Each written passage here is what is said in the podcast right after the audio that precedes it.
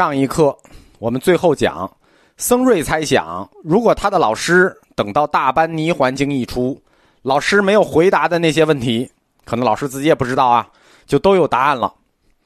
我认为僧瑞对鸠摩罗什的般若学，他就没有真正的理解。般若用于破，佛性用于立，它是佛教理论不同阶段的事情，但这事儿不好猜测，因为历史正好错过了。大班尼环经译于公元四百一十六年，而鸠摩罗什死于公元四百一十三年，啊，完美错过了。关于涅槃。它是否是恒常存在的、不变的、为真的这个问题？因为涅槃这个概念早有了嘛，在鸠摩罗什的生前，他的门徒们也普遍怀疑，对吧？因为道生最早就提出佛性论了。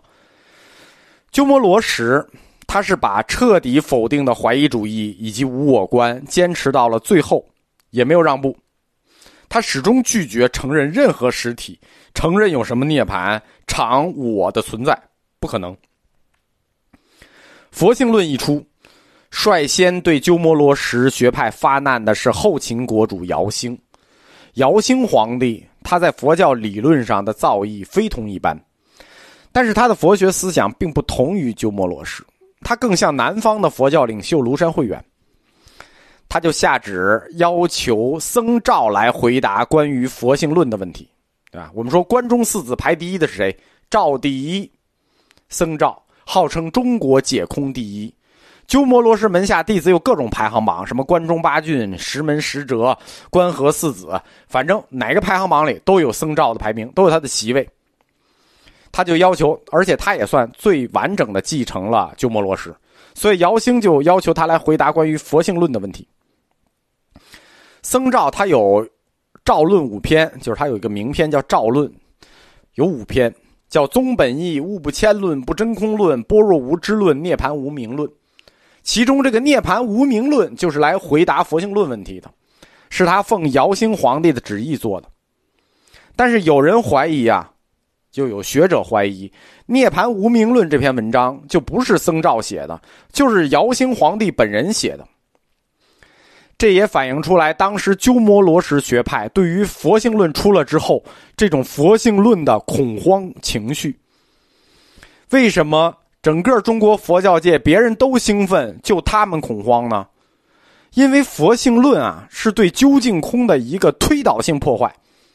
对别人来说，就重新点燃了宗教热情；但是对僧肇他们来说，就相当于要把他们的恩师鸠摩罗什推下神坛。僧肇在《涅盘无名论》里头说：“随时功时有余载，涅盘一役，常以听习为先。虽吕蒙教诲，犹怀疑默默。”就是说我跟着师傅十多年了，这事儿呢也常听说，但是呢常听说呢也常怀疑，也没说明白。又说：“泱泱此旨，怀疑终日，莫之能证。”就是常听说涅槃的解说，但是师傅的说法呢，我其实也怀疑，也不知道什么是对的。姚兴他对涅槃的看法又自成一路。姚兴皇帝啊，他更像南方诗人，他自己对涅槃有一套独特的看法。他说：“所谓涅槃，就是浅神玄玄默与虚空合其德，实际就是一套玄学理论了。从玄学的角度讲，什么是涅槃？”就是我们中国说的圣人，圣人的状态就叫涅槃。圣人是我，神也是我，在虚空中与天道相合的这个圣人，哎，就是涅槃，一种宗教化的精神状态与天道相合。这是另一种承认实体存在的有神论，和鸠摩罗什的无神论也是相反的。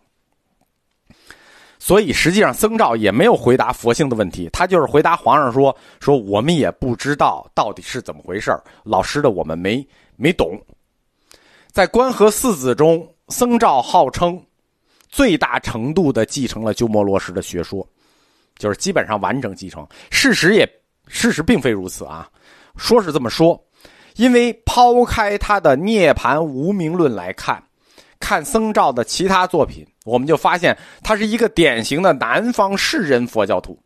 你看这几篇文章，物不迁论、不真空论、般若无知论。物不迁论，物不迁这个词哪来的？这词是庄子来的呀，对吧？以不变为实在，不变为常。般若无知论，这般若无知论从哪儿来的？从老子命题来的，以真如契合真智。不不真空论，所谓不真空论是一个否定论，但是只强调对世俗认识的否定。因此，僧肇最有名的《肇论》三篇。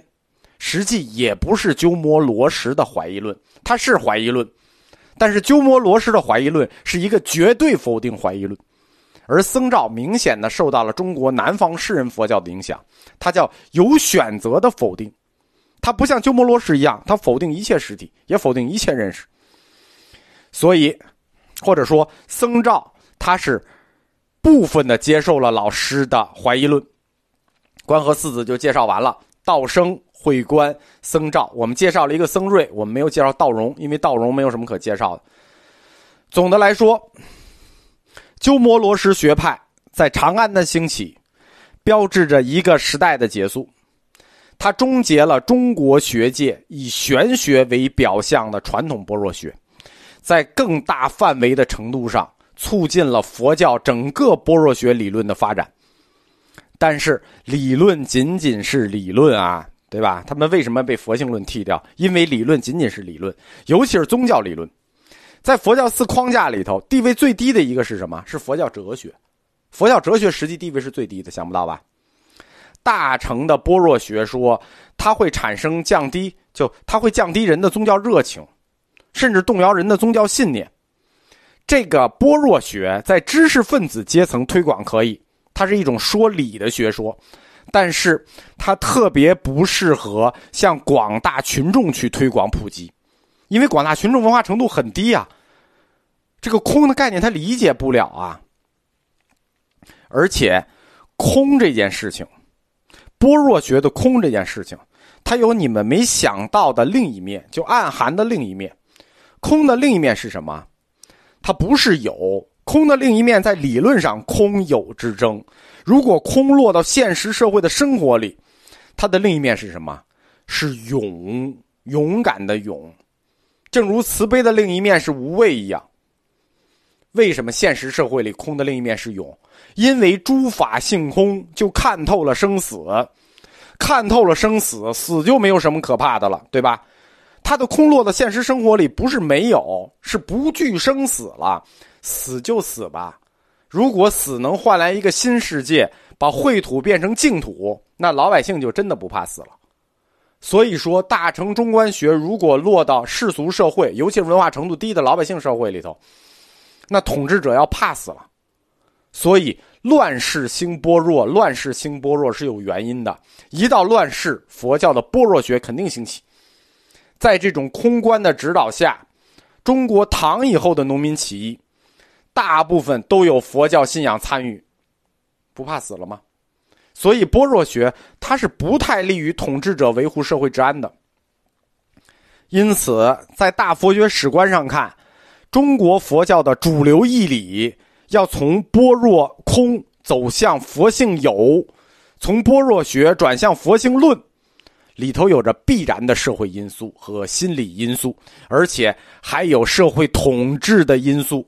这些所有的因素叠加在一起，那从般若走到涅槃，对吧？从般若空走到佛性论，那就是历史的必然性。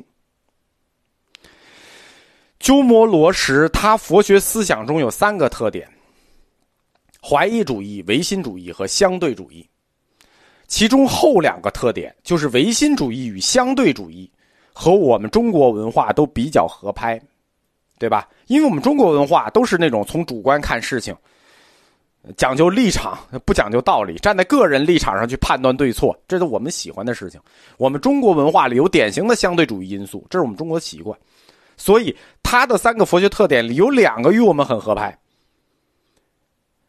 但是，第一条怀疑主义，它在中国文化里就一直没有融进来，就是彻底的怀疑。因为彻底的怀疑就要否认神，所以它一直没有融进来。慧远大师和鸠摩罗什大师，他们在历史上从来是作为一组大师出现的。慧远代表着上一个时代的终结，鸠摩罗什代表着下一个时代的开始，他们共同标志着中国佛教的转折点。